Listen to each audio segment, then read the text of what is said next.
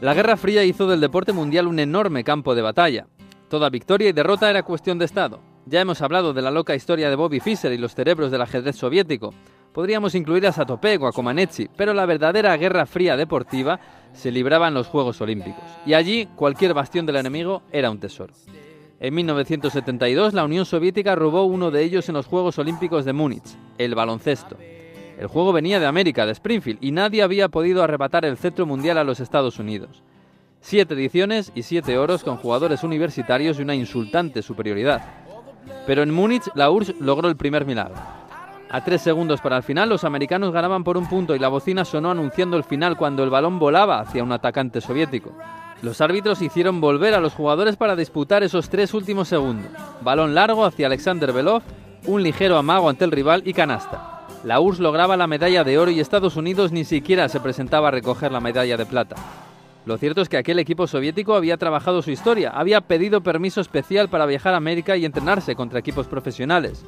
Su capitán, Sergei Belov, es uno de los mejores jugadores europeos de la historia y el primero en entrar en el Salón de la Fama del baloncesto. El golpe fue directo a la mandíbula de Nixon y hubo que esperar ocho años para ser vengado. Fue bajo el mandato de Jimmy Carter y en un pequeño pueblo del norte de Nueva York de apenas 2.000 habitantes. Lake Placid.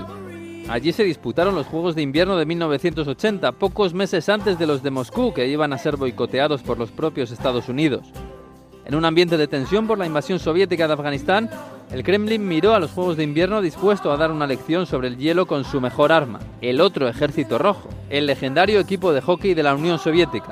Un equipo invencible compuesto por algunos de los mejores de la historia que llegó a la final ante un meritorio equipo estadounidense formado por jóvenes amateurs y que perdió en la más grande batalla de hockey de todos los tiempos.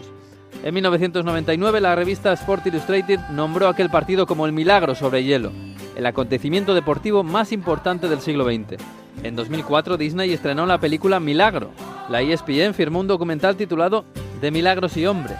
Pero la mejor forma de acercarse a aquel equipo y aquel tiempo es a través de Red Army, el documental que en 2014 desgranó aquel equipo imparable del hockey soviético, una cinta que recuerda a las novelas de Tolstoy y al valor de lo absurdo de Gogol, según el New York Times.